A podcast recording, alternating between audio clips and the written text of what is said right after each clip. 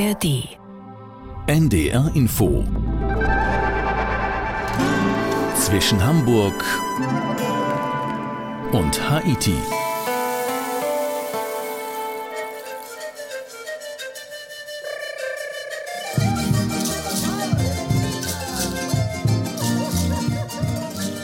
Peru, das ist für viele das Land der Panflöte, was eigentlich nicht so ganz stimmt. Die Panflöte gab und gibt es schließlich in vielen Regionen der Welt.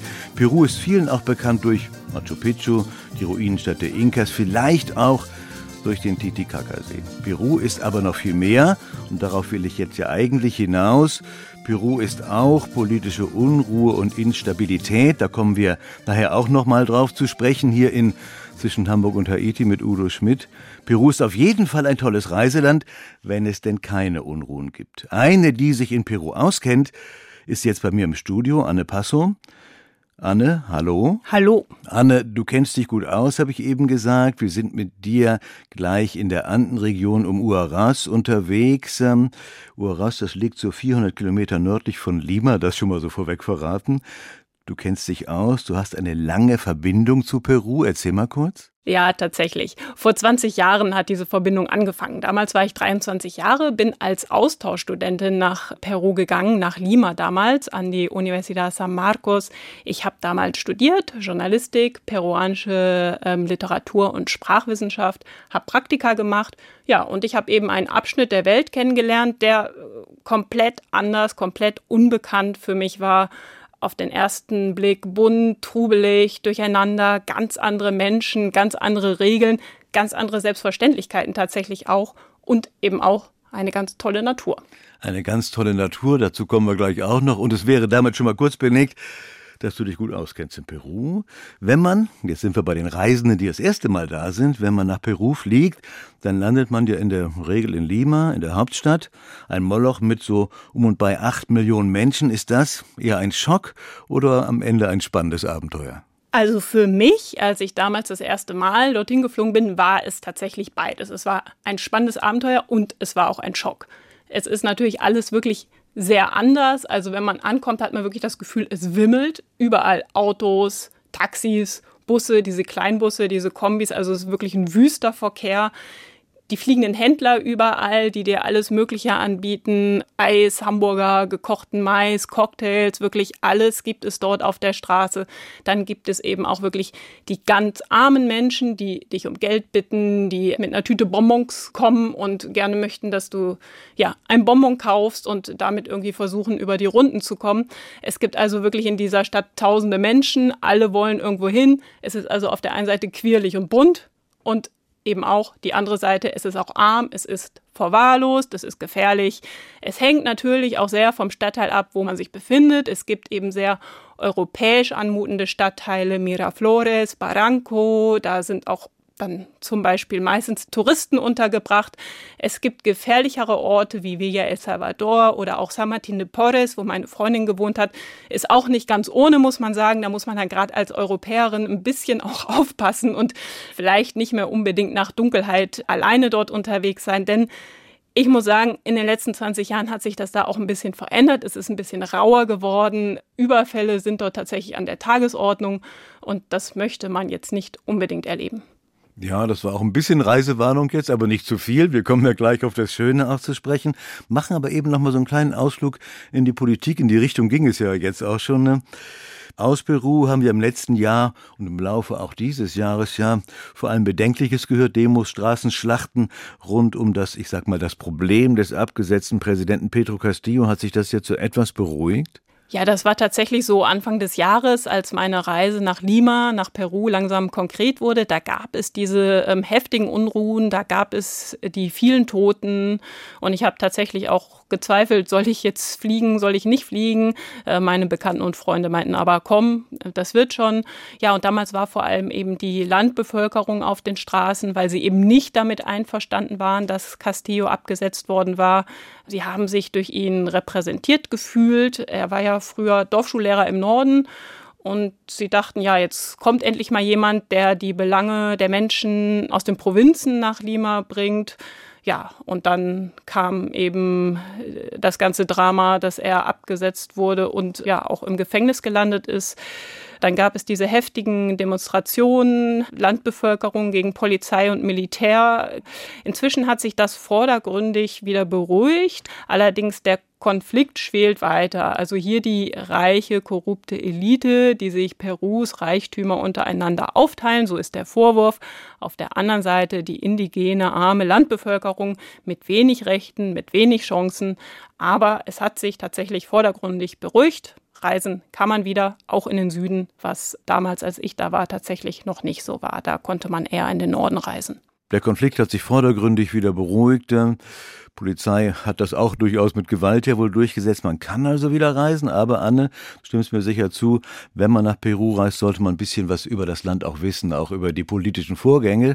Und wir sind jetzt einfach mal mit dir, mit Anne Passo unterwegs nach Huaraz, vorhin schon mal angekündigt, und machen uns jetzt mal von Lima aus auf den Weg. San Martín de Porres in Lima, Peru. Am Straßenrand drängen sich Schuhputzer, fliegende Händler, Menschen, die in die überfüllten Kombibusse einsteigen wollen. Taxis, Autos, Lkw, beladen mit Sofas, Avocados, alten Autoreifen. Der Verkehr hier ruht nie.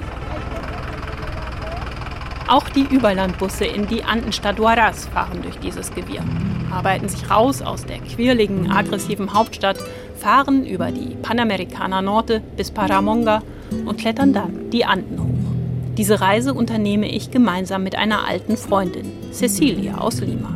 Etwa acht Stunden dauert die Fahrt, um die knapp 400 Kilometer zurückzulegen. Nachts kann man diese Zeit wunderbar verschlafen und der wacht am nächsten Tag mit frischer Höhenluft um die Nase und nicht selten einen leichten Kopfschmerz. Der schnelle Anstieg auf 3100 Meter macht sich bemerkbar. Und so ist unser erstes Ziel ein Café, das in einer kleinen Seitenstraße von Huaraz liegt und gerade aufgemacht hat. Wir bestellen Tamales. Das sind in Bananenblättern gekochte Maismehlkuchen, gefüllt mit Oliven und Hühnerfleisch. Dazu Matte de Coca, Tee aus Coca-Blättern, der gegen die Kopfschmerzen hilft. Es ist noch früh am Tag und so beschließen wir einen Ausflug zur Lagune Churup zu machen. Der Gletschersee liegt nicht allzu weit von Huaraz entfernt, in der Cordillera Blanca. Wir finden einen Taxifahrer, der uns hinfährt. Er hat jede Menge CDs mit Andenmusik dabei und die begleitet uns, während wir rausfahren aus Huaraz. Über gewundene Straßen, teils asphaltiert, teils einfach nur aus Lehm. Immer höher geht es. Rechts und links Eukalyptusbäume, Abhänge und immer wieder der Blick auf die Gipfel der Cordillera Blanca. Es begleitet uns der Vater meiner Freundin, Manolo. Der knapp 80-Jährige ist alter Huaraza. Auf dem Weg kommt er mit dem Taxifahrer ins Gespräch. Es geht um Huaraz, um Musik und darum, wie sich die Natur um Huaraz im Laufe der Jahre verändert. Der Quenual ist ein alter Baum. Von dem gab es früher viele hier in der Gegend um die Berge. Ein paar gibt es immer noch. Die werdet ihr gleich finden. Der Quenual ist schön. Er wächst oft in ganz skurrilen Formen. Und man kann damit auch basteln. Man schneidet ein Stück ab und malt es weiß an, als ob es Frost wäre. Das sieht gut aus. Das ist ein sehr schöner Weihnachtsschmuck. In der Weihnachtszeit basteln die Kinder daraus kleine Krippen für Gott. Manolo kennt sich aus in der Gegend und will uns zur Lagune führen. Nach etwa einer Stunde hält der Taxifahrer an einem kleinen Platz, von dem ein gewundener Weg abgeht. Ab jetzt müssen wir laufen. Auf 4450 Metern Höhe liegt die Lagune. Der Weg führt malerisch in die Anden hinein, rechts die zerklüfteten Berge, links das weite grüne Tal. Es ist steil. Schritt für Schritt arbeiten wir uns den Berg hoch. Uns fehlt die Luft. An einem kleinen Bach setzt sich meine Freundin auf einen Stein. Sie hat Kopfschmerzen, ist höhenkrank und macht klar, dass sie ab jetzt keinen Schritt mehr läuft und hier auf uns wartet. Ihr Vater und ich laufen zu zweit weiter. Eigentlich läuft er. Ich ächze hinterher. Er ist schon seit Wochen hier, ist gut trainiert, akklimatisiert und kennt die Gegend. Ich bin diese Höhe nicht gewohnt. Aber der Blick auf das Tal und die Berge und die Vorstellung einer türkisblauen Lagune inmitten der Anden machen, dass ich weitergehe. Über uns kreist ein Greifvogel. Manolo zeigt auf ihn. Eh, das ist ein Sperber. Das sind Greifvögel, die von wilden Tieren leben, von lebenden wilden Tieren. Sie fressen kein Aas. Es kommt uns eine Gruppe junger Leute entgegen. Sie tragen Säcke, Hacken und Schaufeln mit frischer Erde in der Hand. Es sind Freiwillige, die an der Lagune Churup Quenualbäume gepflanzt haben. Quenual ist ein Baum aus der Gegend. Er stirbt aber langsam aus. Also forsten die Leute auf, pflanzen Setzlinge ein. Es sind Gruppen von Freiwilligen, die das machen. Die Gruppe zieht an uns vorbei, bergab. Wir laufen weiter, bergauf. An einer Hütte bleiben wir stehen. Rechts sieht man den schneebedeckten Gipfel des Churup-Berges. Manolo erzählt. Früher, als es noch keine Kühlschränke gab, haben die Leute Schneeblöcke dort von den Bergen nach Huaraz geschafft, um daraus einen Nachtisch mit zerstoßenem Eis zuzubereiten. Jetzt wird es mit künstlichem Eis zubereitet.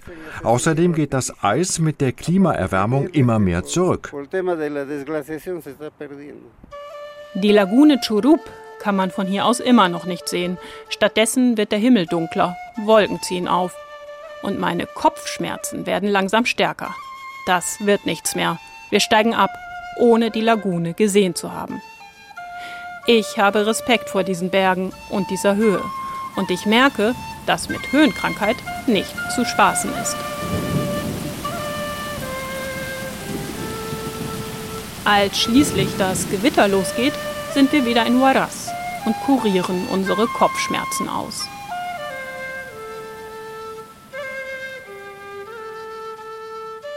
Kopfschmerzen auskurieren, Anne, die Höhe und die dünne Luft. Äh, in Peru, in den Anden vor allem, darf man nicht unterschätzen.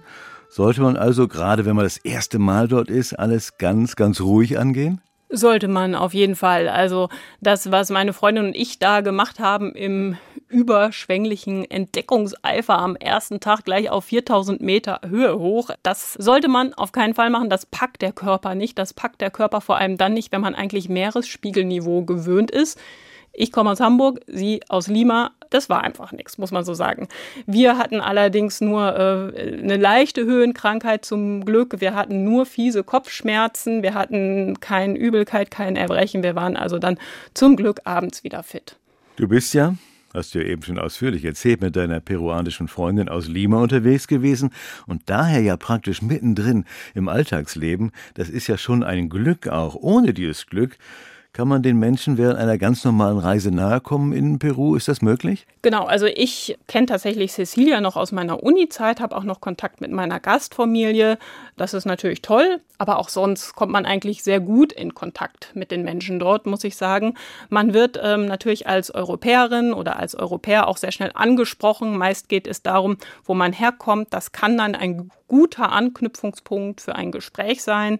Gerade wenn man noch sehr jung ist, also vor 20 Jahren hatte ich das öfter, dieses Erlebnis, wenn man eine junge Frau ist, Europäerin ist, muss man manchmal ein bisschen unterscheiden zwischen netten Kontakten und Anmachen, aber das kriegt man auch hin. Wichtig ist natürlich, oder es wäre zumindest von Vorteil, wenn man Spanisch spricht, Englisch geht auch, aber das sind dann eher die jüngeren Menschen, eher in der Hauptstadt, wo man mit Englisch weiterkommt. Auf dem Land klappt das aber auch manchmal. Da, das muss man ein bisschen probieren.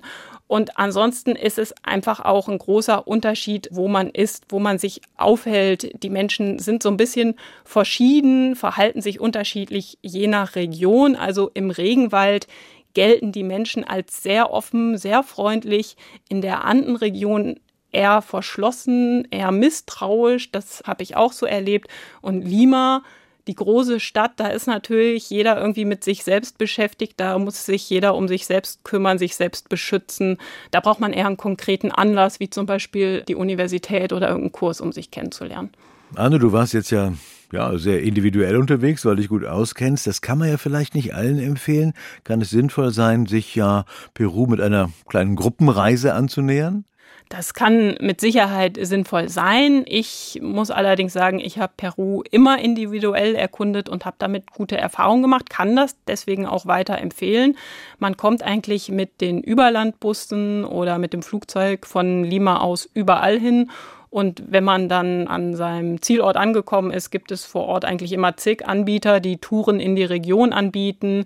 Man muss sich natürlich immer ein bisschen durchfragen, man muss immer ein bisschen vorsichtig sein, nicht übers Ohr gehauen zu werden. Und von Vorteil ist es tatsächlich, Spanisch zu sprechen, aber dann fährt man damit eigentlich ganz gut. Dann geht es jetzt mal weiter, Anne. Du bist, ihr seid auf den Pastoruri Gletscher und da reisen wir jetzt mit. Vor dem Reisebus bieten Frauen Coca-Blätter, Coca-Bonbons und Coca-Kaugummi an. Das braucht man, um nicht höhenkrank zu werden, erklären sie. Gegen die Kälte gibt es hier außerdem dicke Socken, Pullover. Gegen den Schneefall Regenponchos und zum Andenken jede Menge Lama-Kuscheltiere. Dann geht es los. Der Touristenbus fährt erst über eine asphaltierte Straße, biegt dann ab in die karge, weite Hochebene des Huascaran Nationalparks. Wir sind auf dem Weg zum Pastoruri-Gletscher im südlichen Teil der Cordillera Blanca. Die meisten Menschen, die hier heute mitfahren, sind junge Paare aus Lima, die auf ein paar Schnappschüsse im Schnee hoffen. Denn der Pastoruri liegt auf etwa 5200 Metern Höhe. Etwas Schnee werde es da schon geben, sagt Tourguide Elsa. Aber es ist streng verboten, für Fotos die Wege zu verlassen. Wir sind mitten im Naturschutzgebiet. Rechts am Berghang wachsen riesige zapfenartige Pflanzen aus dem Boden. Die Puya Raimondi kommen gut mit den Bedingungen der Anden klar und werden bis zu 12 Meter hoch.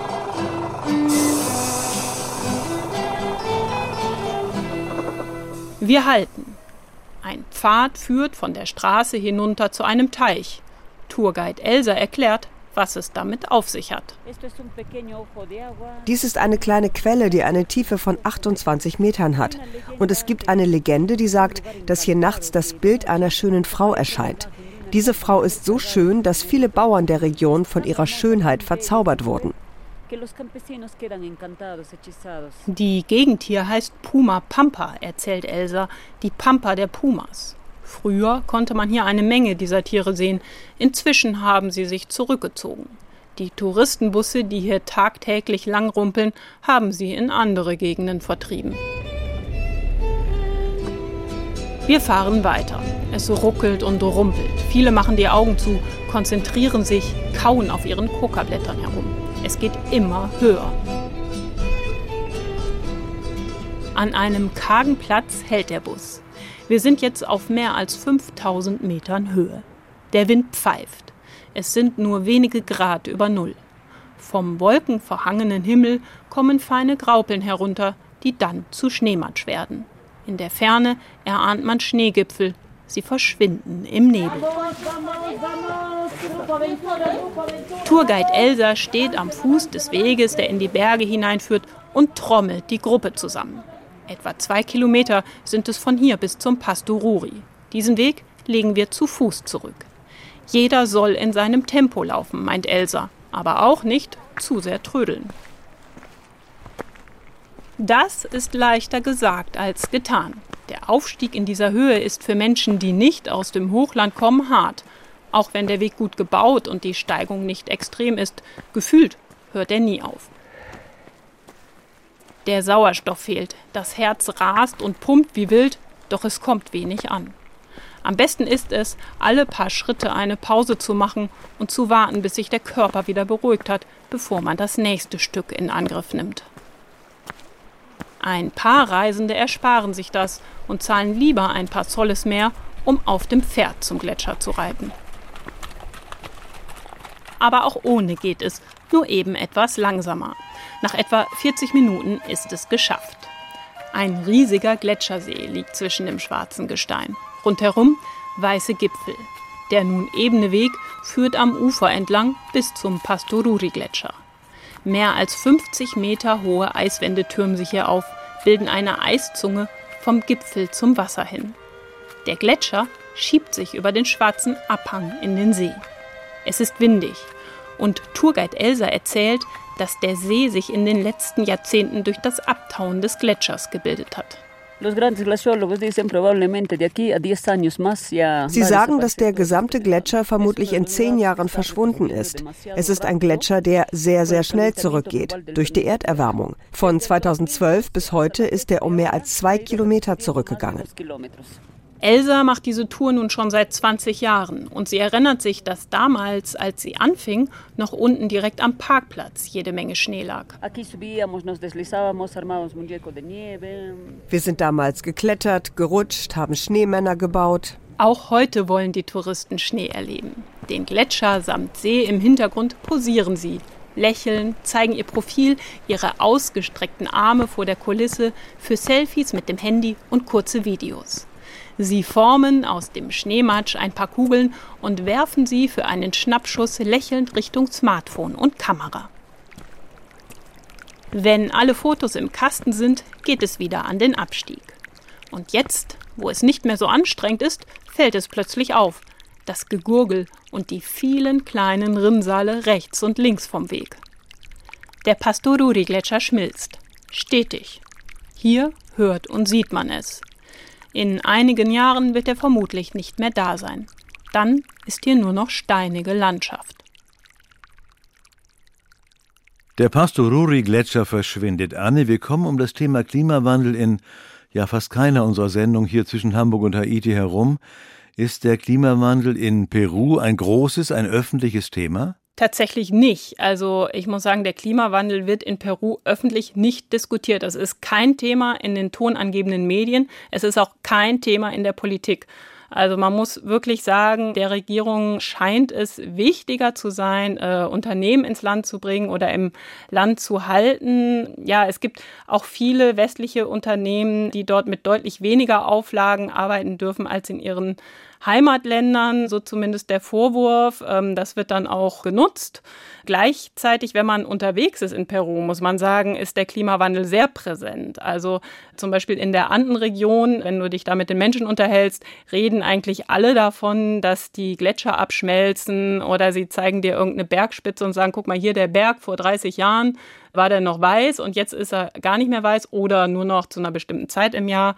Das erlebt man schon. Und ganz konkret in Huaraz befürchten Forscher auch, dass ein großer Gletschersee mit dem Abschmelzen der umliegenden Gletscher immer größer wird und irgendwann bricht. Und ja, da besteht die ganz konkrete Gefahr, dass Huaraz überflutet wird. Kann man denn dann, konntest du, und jetzt will ich nicht zu viel hier moralisieren, aber konntest du so das Reisen dann noch genießen? Also wenn man so die direkten Auswirkungen der Erderwärmung vor Ort sieht, dann erschreckt das, erschreckt mich das auch. Dann führt das auch dazu, dass ich mich hilflos fühle in dem Moment. Aber ich möchte diese Orte trotzdem sehen und ja, ich kann das auch genießen. Und das ist auch gut so, klar. Wir sind jetzt gleich mit dir in Yungay, auch ein Ort, der mit einer Katastrophe zu tun hat, allerdings nicht mit dem Klimawandel. Ist eine Reise dorthin nach Yungay empfehlenswert? Wenn man geschichtsinteressiert ist, ist die auf jeden Fall sehr empfehlenswert.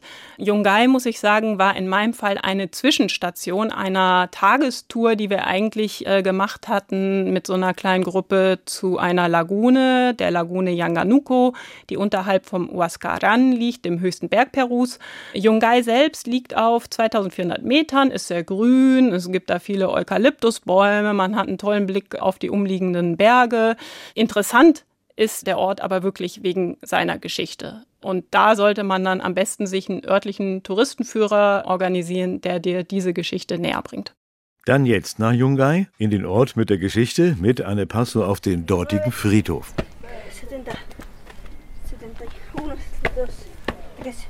Dieser Junge zählt die Stufen. 118 sind es bis nach ganz oben zum Cementerio de Yungay, dem Friedhof von Yungay. Yungay liegt auf etwa 2460 Metern Höhe in den Anden, knapp 60 Kilometer von Huaraz entfernt. Der hochgelegene Friedhof ist ein besonderer Ort, erzählt Watson. Er ist Touristenführer und steht mit einer kleinen Gruppe in der Mittagssonne auf dem Friedhof. Von hier oben hat man einen genialen Blick über die Landschaft. Auf Eukalyptusbäume, Kiefern, kleine bunte Häuschen und auf die hier grünen, sanften Hügel der Anden. Der Friedhof ist einzigartig auf der Welt und hat die Form einer Torte. Ursprünglich gab es fünf Ebenen. Auf der ersten wurden die Urnen von Verstorbenen aufbewahrt, die sehr alt starben. Auf der zweiten die etwas jünger Verstorbenen und so weiter bis zur fünften, oberen Ebene, wo die Urnen der Säuglinge aufbewahrt wurden. Gebaut hat den Friedhof ein Schweizer Architekt, Arnoldo Rusca. Der kam als Tourist hierhin, verliebte sich in eine Frau aus Yungay und blieb.